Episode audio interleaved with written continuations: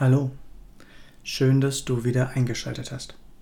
Ich bin Tobias, ich bin Coach der Reichmethode, Buchautor und Lösungsexperte.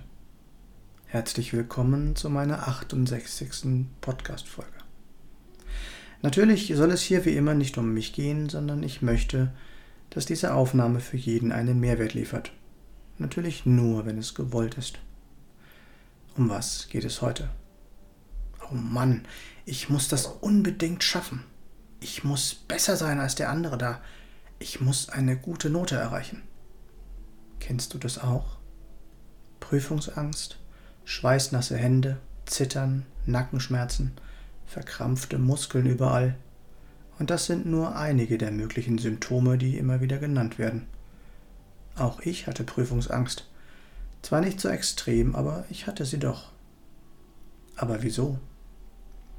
Viele erklären dann immer, dass es daran liegt, dass die eigenen Standards so hoch liegen, dass man nun einmal immer der Beste sein will, dass man einfach immer selbst einen hohen Anspruch an sich selbst hat.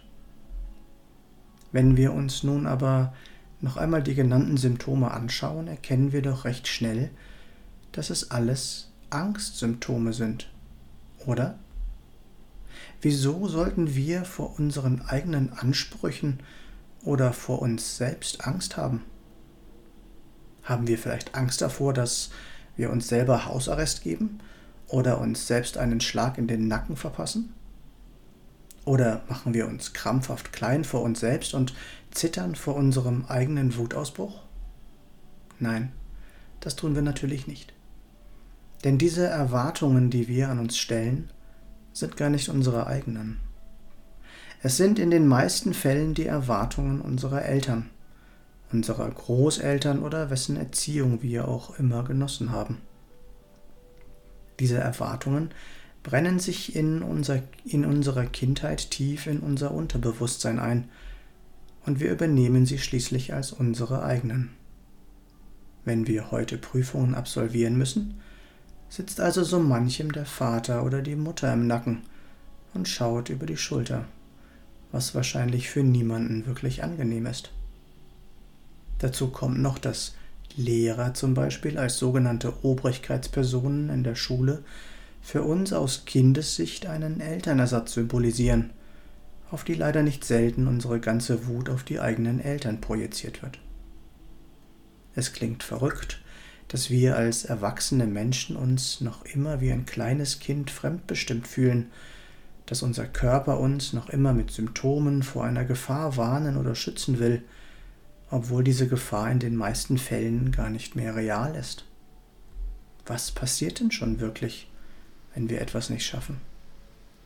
Was ist denn wirklich das Schlimmste, was passieren kann? Mit diesen Fragen können wir selbst unsere Ängste schon ein wenig relativieren. Wenn wir uns dann aber noch dazu die Frage stellen, warum unsere Eltern denn überhaupt diese Erwartungen an uns hatten, können wir erkennen, dass diese mit uns im Grunde genommen oft gar nichts zu tun haben, sondern es sind meist ihre eigenen Versagensängste, die sie auf uns projiziert haben. Sie lieben uns so sehr und wollen unter allen Umständen, dass wir es einmal besser haben, dass wir in der Gesellschaft nicht anecken und keine Probleme bekommen. Sie wollen, dass wir in das Muster der Gesellschaft passen. Wenn wir das aber intrinsisch, also von innen heraus nicht wollen, und sie keine argumentatorischen oder pädagogischen Möglichkeiten dazu haben, uns zu überzeugen, werden nicht selten sogar Mittel genutzt, die niemand mehr wirklich mit Liebe in Verbindung bringen kann. Wenn wir uns gestresst fühlen, wenn wir zum Beispiel Prüfungs- oder Versagensängste haben, dann leben wir nicht selbstbestimmt, sondern fremdbestimmt.